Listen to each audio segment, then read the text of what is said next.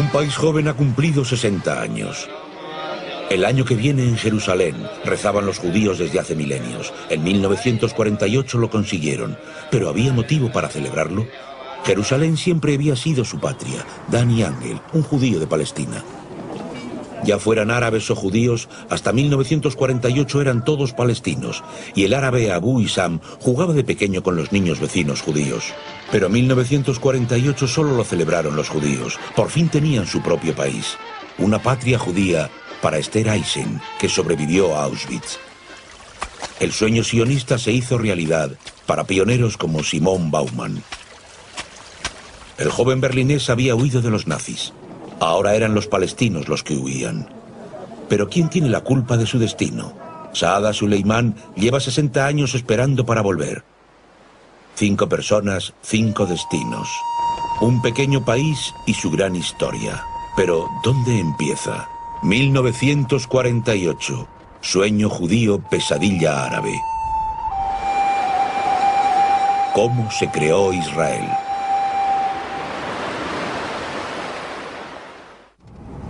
Empezaremos con Abu Isam. Su familia lleva generaciones viviendo aquí. Han visto llegar e irse distintos ocupantes y se han adaptado. Hoy Abu Isam, que es árabe, tiene pasaporte israelí. Cuando se fundó Israel tenía 10 años. Cuando éramos niños, mi hermano y yo teníamos que trabajar en el mercado para ayudar a mis padres. Íbamos descalzos, no teníamos dinero para zapatos. Cargábamos cajas de verduras en carros. Hoy conduce su propio camión. Se ha establecido como transportista independiente y trabaja para supermercados y grandes empresas en todo Israel. Cuando era un niño trabajaba aquí, en el mercado de Acre, su ciudad natal del norte del país. Los comerciantes son árabes y muchos de sus clientes son judíos. Ahora, igual que antes, con toda normalidad. Aquí, el sangriento conflicto de Oriente Medio con sus trágicas imágenes parece muy alejado. Es asombroso, puesto que Acre ha sido el escenario de muchas guerras. Griegos, árabes, cruzados y Napoleón. Todos quisieron conquistar la ciudad. En 1917 llegaron los británicos, gobernaron Acre y toda Palestina a árabes y judíos, y ambos imaginaban disponer de un Estado propio en un futuro lejano. Abu creció en la ciudad vieja de Acre, muy cerca del mercado. En esta casa tenían dos habitaciones, Allí vivía toda su gran familia. El padre, Ali, alimentaba a la familia alquilando su burro. La madre, Nafisa, cuidaba de sus nueve hijos. El colegio era demasiado caro y los hermanos pasaban la mayor parte del tiempo en la calle. Allí conocieron la vida y a los hijos de los vecinos. Juntos descubrieron el mundo. Cuando éramos pequeños, los niños árabes y judíos siempre jugábamos juntos. Nos comprábamos dulces. Nos encontrábamos en todas partes, en las tiendas, en la calle. Los llamábamos árabes judíos. Eran hijos de nuestra tierra.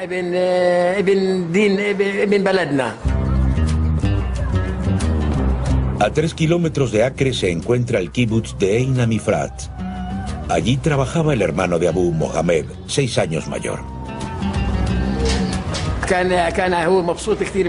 Estaba muy contento con su trabajo. Tenía un buen sueldo. Ganaba mucho dinero. Trabajaba en el matadero con las vacas. Allí el hermano de Abu Isam conoció a gente con ideas nuevas y una visión, la comunidad socialista judía, la solidaridad, la convivencia pacífica. Eran judíos de Polonia que habían huido del antisemitismo de su país. La tierra pantanosa donde comenzar de nuevo se la compraron a los británicos. Igual que ellos, pioneros judíos desecaron ciénagas por todas partes e hicieron fértil el desierto. Hoy Israel está orgulloso de ello.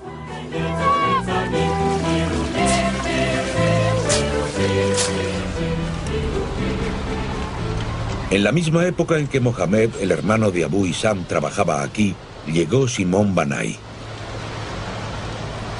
Antes de convertirse en kibbutnik, se llamaba Simón Bauman, y nuestra búsqueda del principio de la historia también podría comenzar con él, a quien Palestina le salvó la vida. El niño de ciudad berlinés se transformó en un recio campesino y disfrutó con ello. Enseguida hizo amigos, también entre los árabes. Trabajaba con un rebaño de ovejas y cuando llevábamos los rebaños a casa nos encontrábamos con muchos árabes y así aprendí a hablar árabe. Me lo enseñaron ellos. Éramos muy buenos amigos. Un año antes era un niño tímido del barrio berlinés de Seunen. Sus padres habían huido de las persecuciones de judíos de Polonia. En vano. En 1938 destrozaron su negocio berlinés. Quisieron salvar a su hijo de los nazis y le enviaron a Palestina en 1939 en el último transporte de niños. Tenía 14 años. No sabía que no volvería a ver a sus padres. Para él el viaje fue una gran aventura.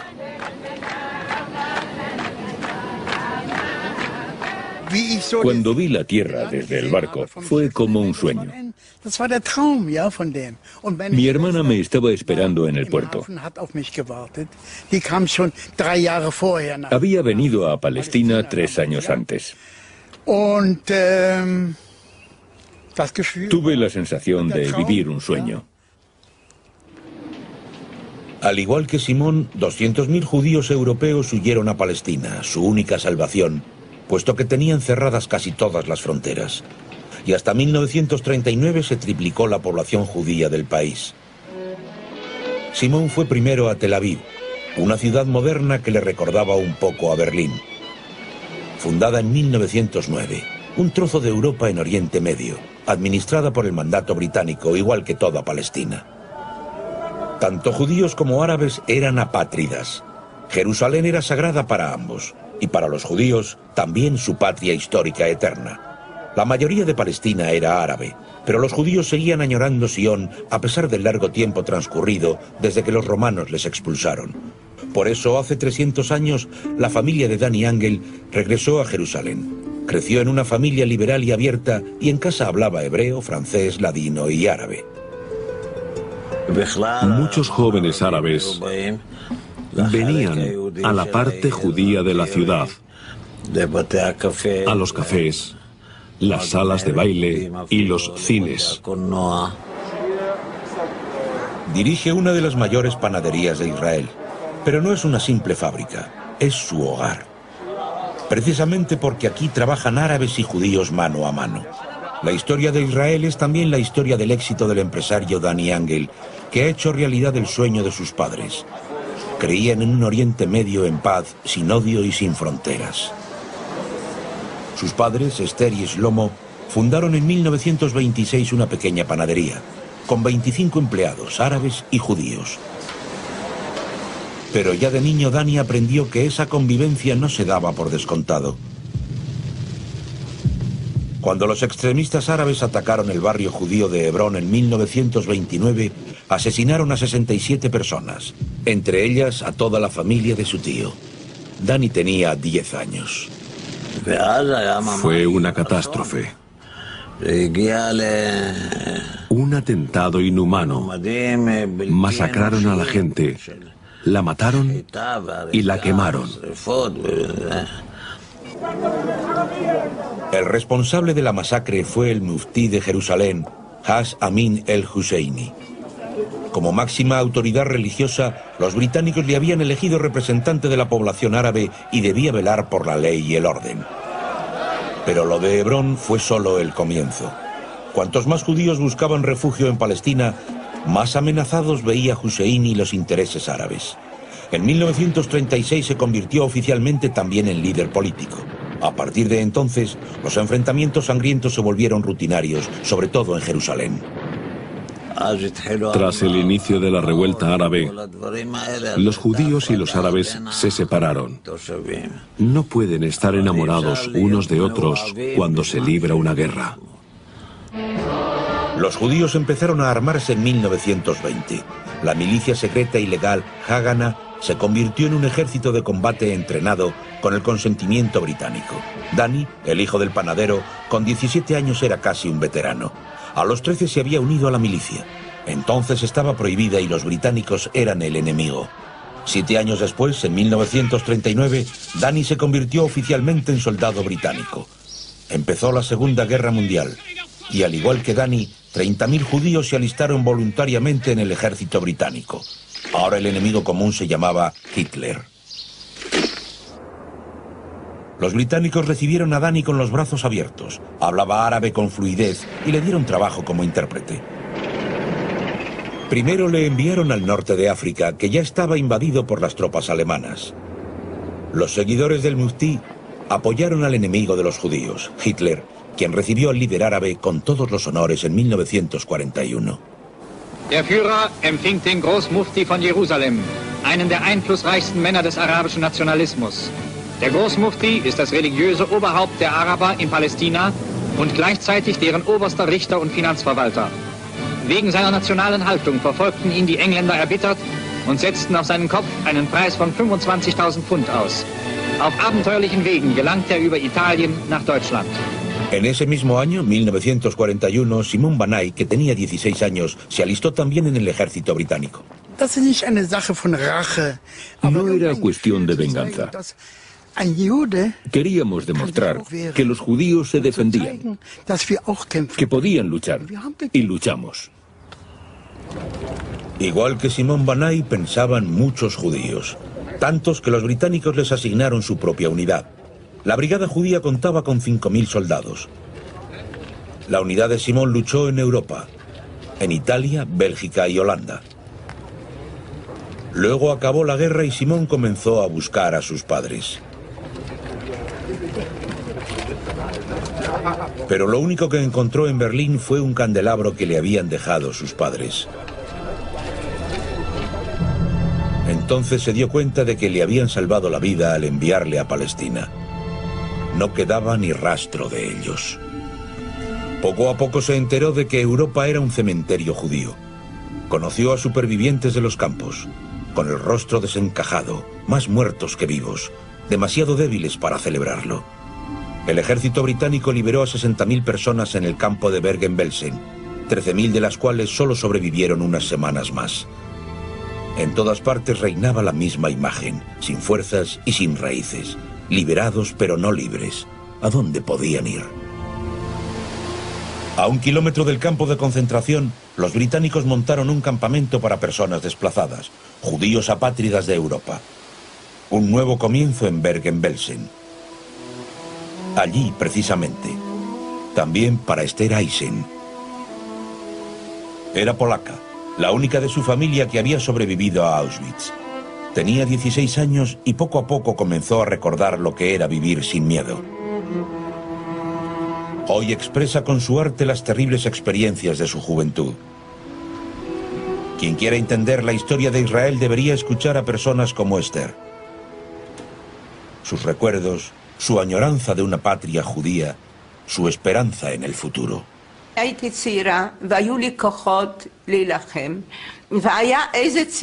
Era joven y tenía fuerzas suficientes para luchar por mi vida. Me dije a mí misma que era la única de mi familia, la única superviviente. Sentí que mi misión era seguir adelante. No tuve otra elección, fue puro instinto de supervivencia. No podía hacer otra cosa, tenía que seguir viviendo. ¿Pero dónde?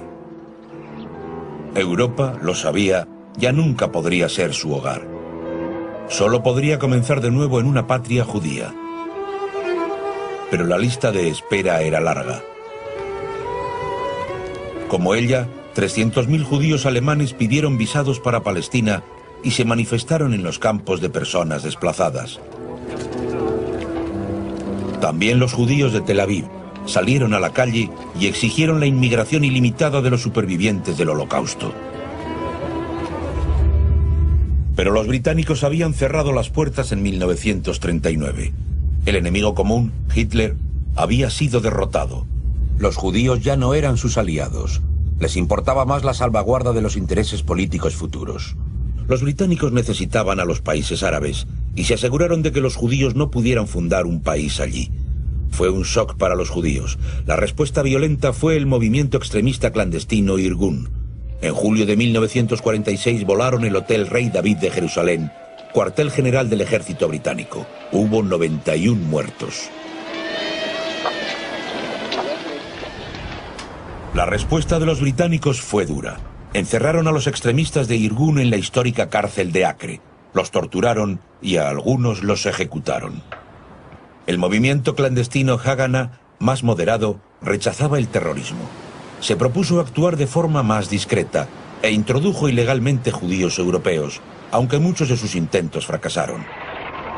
En julio de 1947, los británicos interceptaron el barco que pasó a la historia con el nombre de Exodus.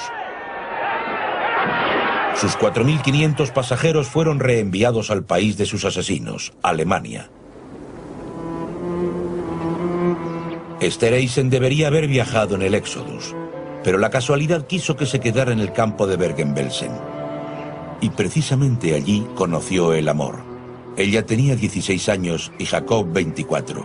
Para ambos el amor supuso el milagro de volver a creer en el futuro, un futuro juntos en Israel. Me propuso matrimonio. Poco después nos casamos en Bergen-Belsen, justo un día antes de que la ONU accediera a la división de Palestina en noviembre del 47. Afganistán, no. Argentina. Afganistán dijo no. Argentina se abstuvo. Estados Unidos y la Unión Soviética dijeron sí.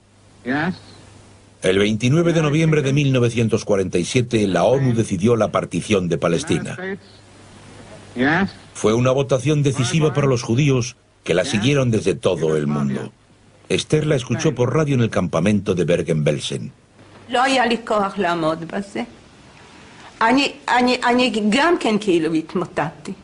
No tuve fuerzas para escucharla entera. Fue demasiado para mí. Casi pierdo el conocimiento, tuve que apoyarme en alguien.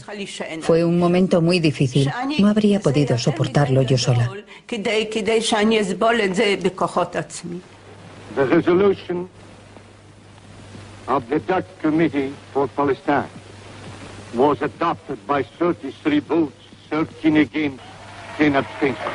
El sueño de los judíos se había cumplido.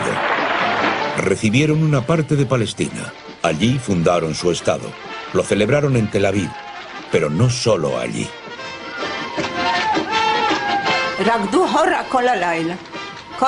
Estuvimos toda la noche bailando el Jora, los jóvenes y los viejos. Corrimos todos al centro de Bergen-Belsen. No se puede describir. Fue un momento extraordinario. Hasta entonces estábamos todos de luto. Se nos había hundido el mundo. Y fue un día de euforia y gran alegría. Supimos que teníamos un futuro, que no habíamos sufrido en vano.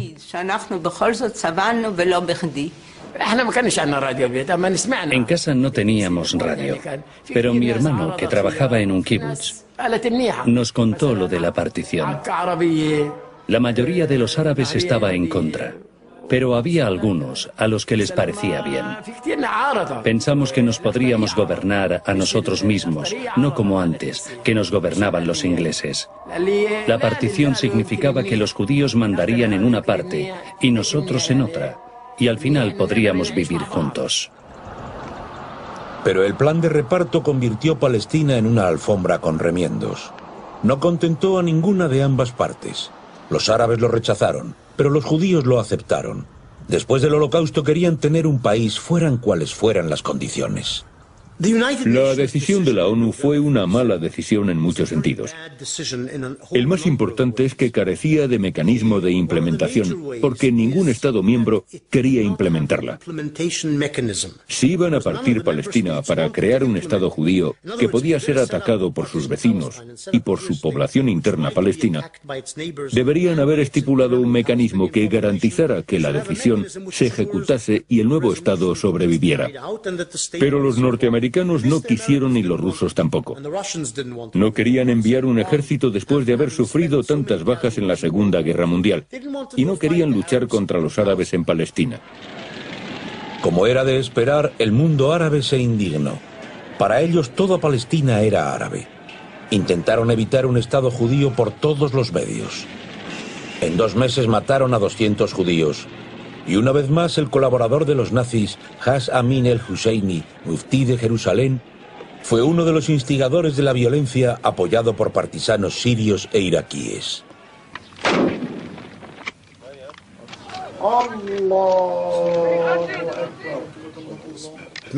A muchos palestinos, sobre todo a los de clase media y alta, no les gustaba el gobierno de Husseini. Era un extremista fanático y tonto. Y no querían luchar bajo su mando ni con sus soldados. El muftí excluyó a todos los que se oponían a su política violenta. En invierno de 1947, las milicias árabes asediaron la parte judía de la ciudad antigua de Jerusalén. La población quedó aislada del exterior. Sus habitantes pasaron hambre y frío. El asedio no sirvió de nada. Los asediados recibían alimentos de forma clandestina. La panadería de Ángel les suministraba no solo pan. En algunos de los sacos de pan metíamos armas. Tenía un conocido británico que hacía la vista gorda. Para nosotros, lo más importante era llevarle pan a la población, pero aprovechábamos la ocasión para ayudar un poco con armas.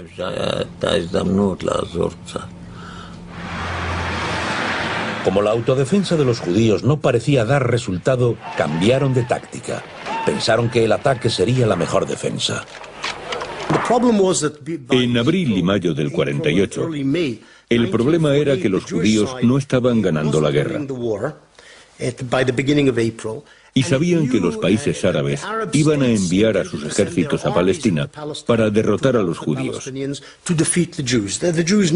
Así que despejaron la retaguardia y se hicieron con el control interno del país antes de que les invadieran los ejércitos árabes.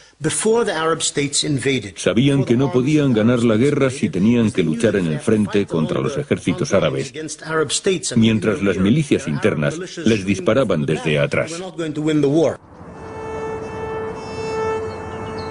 En esa guerra los judíos destruyeron 400 pueblos árabes.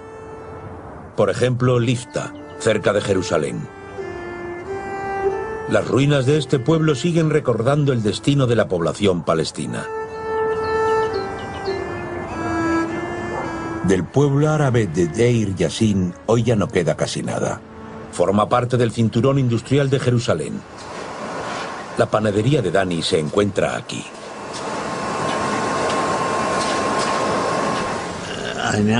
No me gustó lo que pasó en Deir Yassin. Fue un gran trauma para mí y para muchos judíos. No es el camino a seguir. El único recuerdo de Deir Yassin es el cementerio, apenas reconocible entre los escombros y la basura.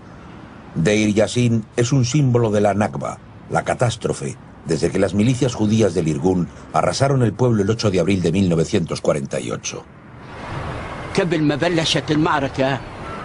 Una hora antes del comienzo de la batalla, yo estaba montando guardia con mi gente. ¿Dónde está esa casa? Y a las dos y media de la madrugada, me fui a casa para preparar té para mi gente. Mientras estaba en casa preparando té, no me di cuenta de que los guerreros judíos habían rodeado todo el pueblo y lo habían invadido. Abu Mahmoud, que entonces tenía 20 años, intentó defender su pueblo contra los combatientes del Irgun, un ejército clandestino extremista judío muy activo. Decían que había partisanos iraquíes ocultos en Deir Yassin. Abu Mahmoud y su gente libraron una cruenta batalla contra los judíos. Mi familia, la familia Akel, estaba formada por 28 personas. Todos fueron degollados como corderos delante de su casa. La madre de Abu Mahmoud fue arrestada en su casa.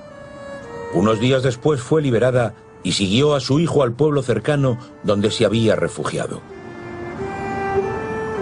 Hace 60 años que Abu Mahmoud no ha podido volver a entrar en su casa. Ben Gurión se indignó.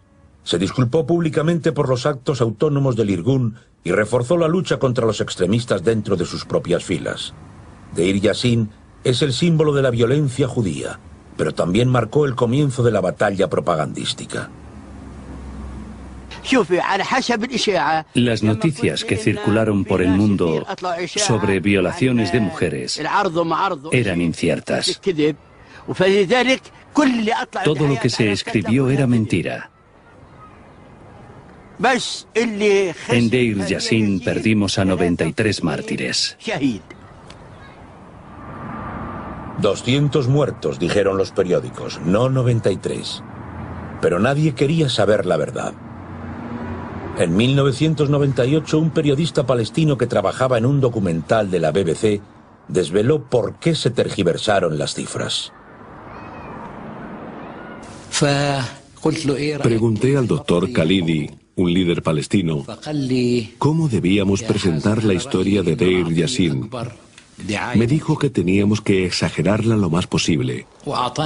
Escribió una nota de prensa en la que afirmaba que habían matado a niños, violado a mujeres embarazadas y cometido todas las crueldades posibles. La propaganda surtió efecto. Tres días después atentaron contra un convoy judío. Las víctimas fueron médicos, enfermeras y estudiantes. Hubo 77 muertos.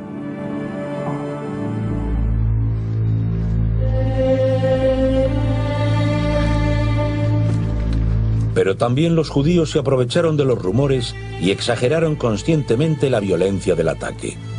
La consiguiente huida en masa voluntaria de árabes les beneficiaba.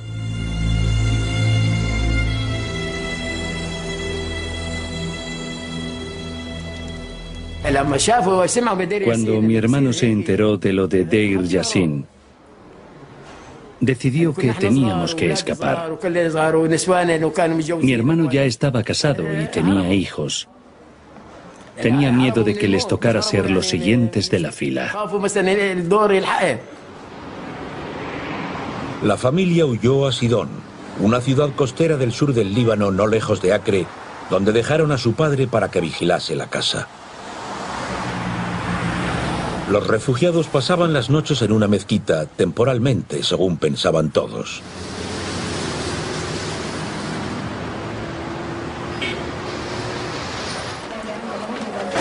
Saada Suleimán también huyó al Líbano y acabó en un campo de refugiados con la esperanza de regresar pronto a Hawassa, su pueblo de las cercanías de Haifa, en el norte de Palestina. Tenía 26 años cuando escapó con sus dos hijos. En Israel, las historias como las de Saada siempre se han ocultado, pero su destino forma parte de la verdad sobre la fundación del Estado. Vivía en la montaña de Hawassa y cuidaba de sus ovejas y cabras en un valle. Vendía queso a sus vecinos judíos. Hoy ya no queda nada de Hawassa. El nombre ha sido borrado del mapa. El jefe del pueblo, a quien acudíamos a pedir consejo, anunció desde el minarete de la mezquita que debíamos abandonar nuestras casas. Nos dijo que nos teníamos que ir. Nos dijeron que solo teníamos que irnos siete días y luego podríamos volver. Nos engañaron. يا رب يا حال الكرب يا مخرج الهم يا رب العالمين الاله وأنا إليه راجعون الصراط Entonces todavía confiaba en Dios y en el jefe del pueblo. Las milicias árabes vencerían a los judíos, pronto. Pero los siete días prometidos se transformaron en 60 años. Saada compartió destino con otros 750.000 palestinos. ¿Son refugiados o desahuciados? Hoy los expertos siguen debatiéndolo. Yo diría que la mayoría de la gente que huyó de sus casas lo hizo como resultado de la guerra. Cuando las batallas se acercaron a sus hogares, tuvieron miedo de resultar heridos, miedo a vivir bajo el dominio judío que rechazaban. Yo diría que solo una pequeña minoría fue expulsada físicamente por los judíos. Yo diría que solo unos 100.000 o menos fueron expulsados de sus casas por los judíos que conquistaron sus pueblos y les ordenaron que se fueran en 24 horas.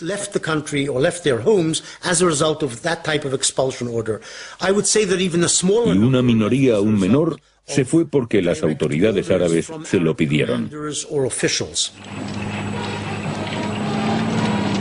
Los refugiados celebraron la retirada de los británicos de Palestina en mayo de 1948. Los vecinos árabes amenazaban con la guerra. 400.000 soldados árabes se enfrentaban a los 30.000 luchadores mal equipados de la Haganá, sin la protección de los británicos y sin el apoyo del mundo. Amenazaban con terminar con un Estado que aún no existía. Fue un momento muy difícil. Israel nunca había tenido ejército, solo la Haganah.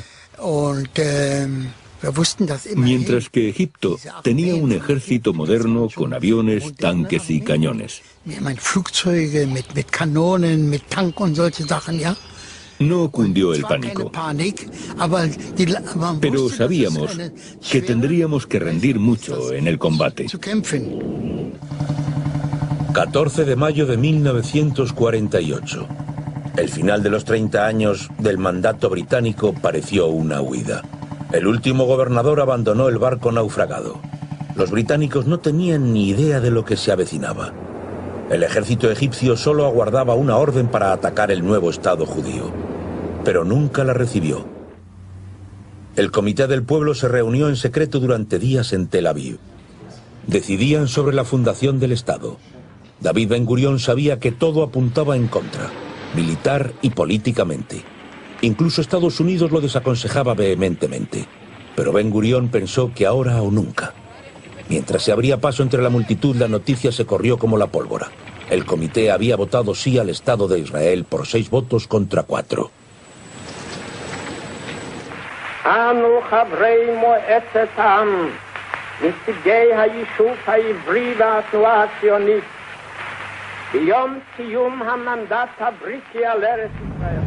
מתוקף זכותנו הטבעית וההיסטורית ועל יסוד החלטת עצרת האומות המאוחדות, אנו מכריזים בזאת על הקמת מדינה יהודית בארץ ישראל, היא מדינת ישראל.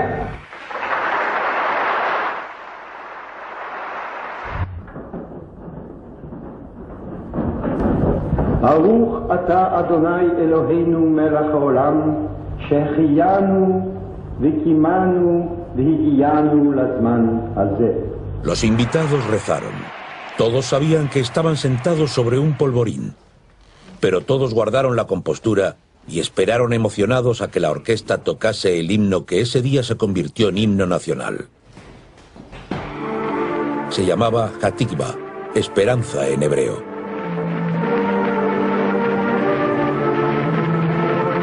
La esperanza de ser un pueblo libre en nuestro país, en la tierra de Sión, dice su letra. Ben Gurión escribió en su diario, hay una alegría y un júbilo desmesurados en todo el país. Sin embargo, yo me siento otra vez como un hombre triste entre gente feliz, igual que el 29 de noviembre. Esa misma noche la aviación egipcia bombardeó Tel Aviv. Jordania, Siria, Irak y el Líbano también atacaron.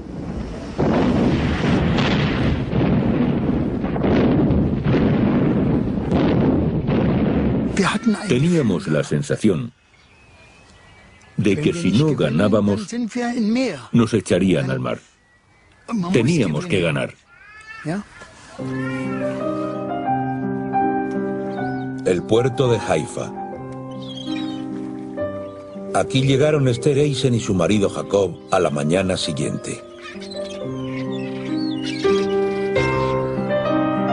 Llenos de esperanza sobre su nueva vida en Israel y un futuro en paz. Querían vivir tranquilos de una vez. Pero el 15 de mayo fue el primer día de guerra en su nuevo país. Era sábado. Sabbat. Estaba nerviosa y tenía muchas expectativas, pero sabía que había empezado la guerra. Me daba mucho miedo lo que podía pasar después de todo lo que me había tocado vivir.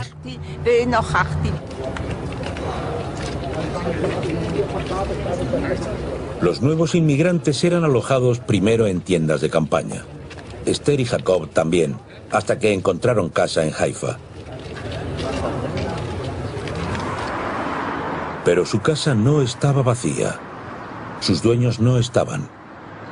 Habían huido o los habían echado. En la casa todavía había muebles, una mesa y sillas. Y olía raro. No me gustó mudarme a esa casa. La calle entera estaba vacía, como aniquilada. La casa me pareció un animal muerto y sin enterrar. Tenía que empezar una nueva vida sobre la base de la destrucción de la vida de otras personas. Guerra en todos los frentes.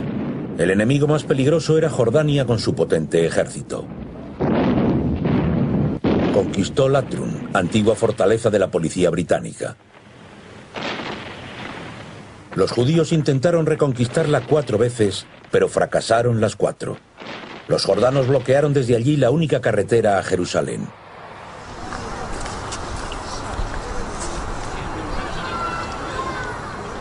Los convoyes desde Tel Aviv, que abastecían de agua y alimentos a Jerusalén, eran tiroteados por los jordanos.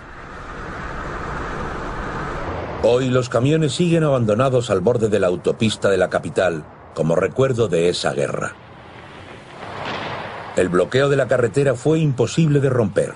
Hubo que buscar otra alternativa, la construcción de una carretera de circunvalación. Pasó a la historia con el nombre de Burma Road. Voluntarios de todo el país acudieron a abrir paso a los convoyes entre los peñascos. Simón el Kibutnik también acudió. Las legiones árabes nos oían y nos bombardeaban. Era peligroso, pero había que hacer algo. Había que ayudar a Jerusalén. La gente se moría de hambre. Los israelíes necesitaron dos meses, pero lo lograron. Construyeron la carretera de circunvalación sin que se dieran cuenta los jordanos. En junio de 1948, los convoyes llegaron a Jerusalén. Nos miraron como si hubiésemos caído del cielo con uniforme. Y fue algo muy especial. Se alegraron mucho. Nosotros pudimos comprobar lo mal que lo habían pasado. Pero la victoria no duró mucho. La batalla de Jerusalén Este acabaron ganándolo a las fuerzas de Transjordania. Destruyeron el barrio judío y su antigua sinagoga y expulsaron a la población judía.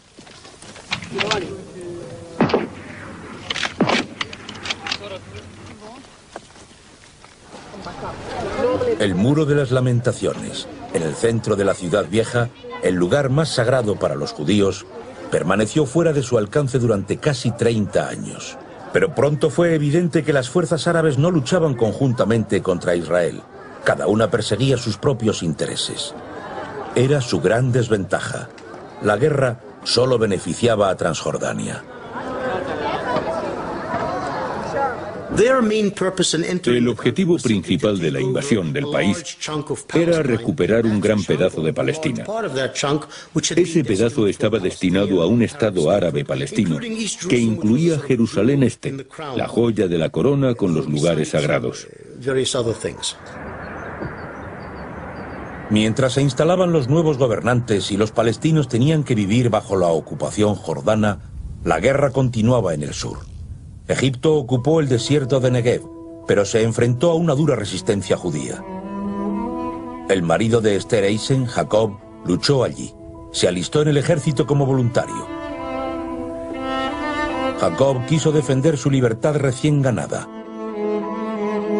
Un día de diciembre tenía que volver a casa en Haifa para celebrar su vigésimo octavo cumpleaños con su mujer Esther, que le estaba esperando con impaciencia porque hacía días que no tenía noticias de él.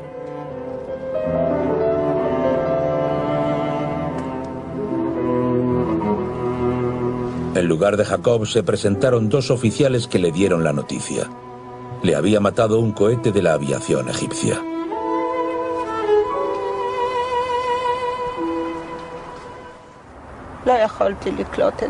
No me lo podía creer, pero era verdad.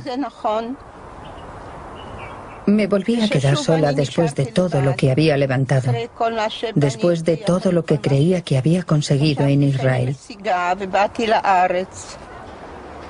Fue viuda de guerra con 20 años. De Jacob solo le quedaron fotos y recuerdos. Me llegué a enfadar con él por haber querido a su país más que a mí, por haberse ido a la guerra y haberme dejado triste y sola. Le perdí. Dos semanas después de la muerte de Jacob comenzaron las negociaciones del armisticio. Para Esther era demasiado tarde.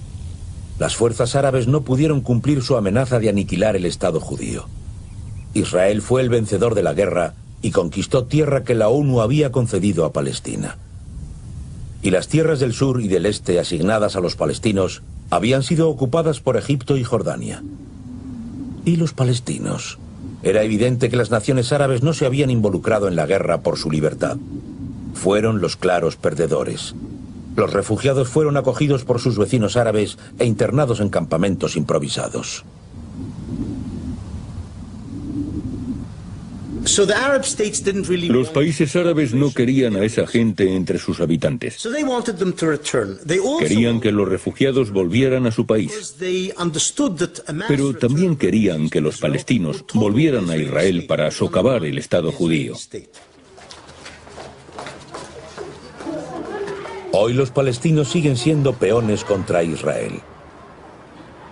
En el Líbano es donde viven en condiciones más penosas, como aquí, en el asentamiento de Burj el Samali, al sur del país, donde casi todos los refugiados son apátridas, extranjeros con permiso de residencia temporal.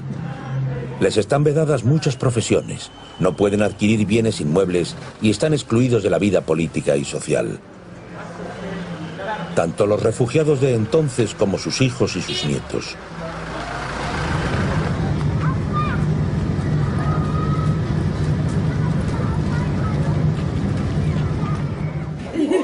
Único que les puede dejar Saada a sus descendientes es amor y cuidados. Su familia consta de 15 miembros que viven todos juntos en dos habitaciones.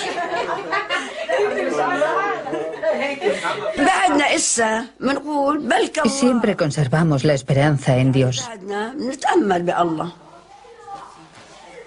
No sé. Vemos que los gobernantes árabes viven muy bien con sus mujeres. Y a nosotros nos arrastran de un lado a otro del país, mendigando, viviendo como gitanos, descalzos, harapientos. Y ellos ni se fijan. Ellos viven muy bien. Dios sabe lo que pasará. La mitad de los habitantes del Bur el Samali están en el paro. No pueden contar con ingresos fijos. A Saada le cuesta hasta disponer de agua.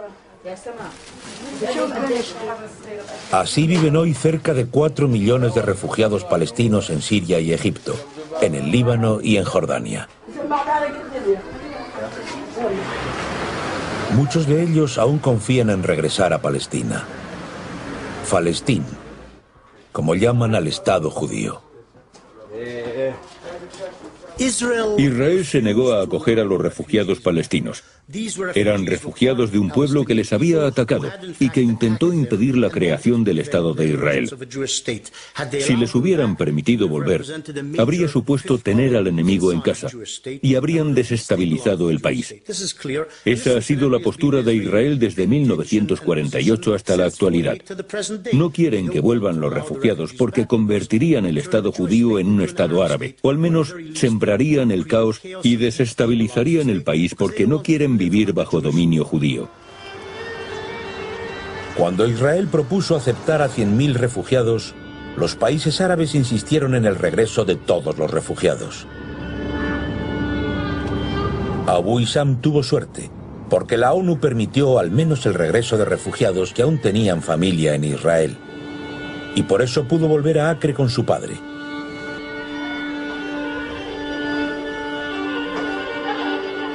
Y cuando regresó, Abu Isam se convirtió en israelí, igual que otros 160.000 palestinos.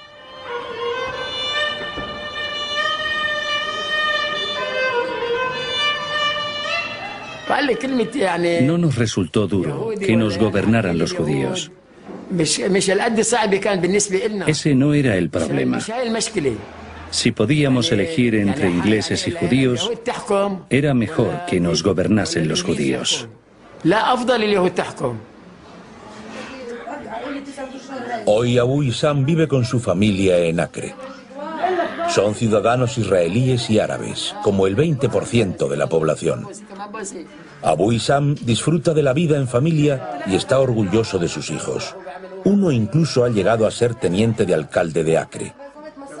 Pero echa de menos a su hermano Mohamed, su hermano mayor, que tuvo que quedarse en el Líbano porque tenía allí a su mujer y a sus hijos. Israel le prohibió regresar. Los hermanos no pueden verse, solo hablar por teléfono, como tantas familias árabes divididas que también forman parte de la historia de Israel. El mayor deseo de mi hermano sería poder volver y vivir aquí. Yo vivo en mi país, en mi casa. Tengo trabajo y me va bien. Tengo derechos. Él no tiene derechos. Solo Dios le protege. Y si muere, morirá en tierra extraña. La tierra extraña del otro lado de la frontera. Tierra enemiga. También el Líbano expulsó a la población judía después de 1948, como tantos países árabes. La mayoría de esos 850.000 refugiados judíos hoy son israelíes.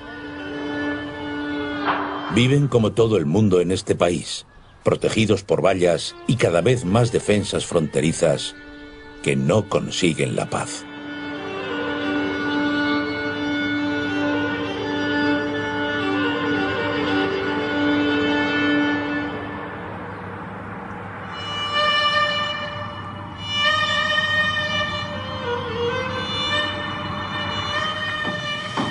Antes, en el kibutz de Simón Banay, el niño de Berlín, bastaba con una frágil torre de madera para defenderse de los ataques árabes.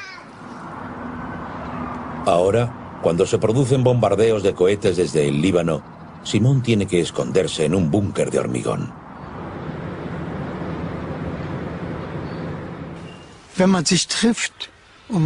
Cuando nos encontramos, no nos decimos hola o buenos días. Nos decimos shalom, que significa paz. Y el mayor sueño que me puedo imaginar es que algún día podamos vivir en paz todos juntos.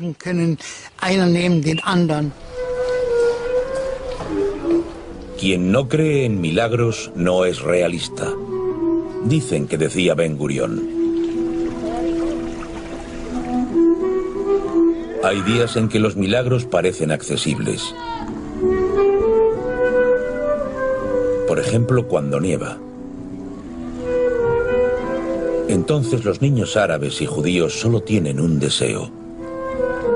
Una batalla de bolas de nieve, como antiguamente Abu Isam y sus amigos.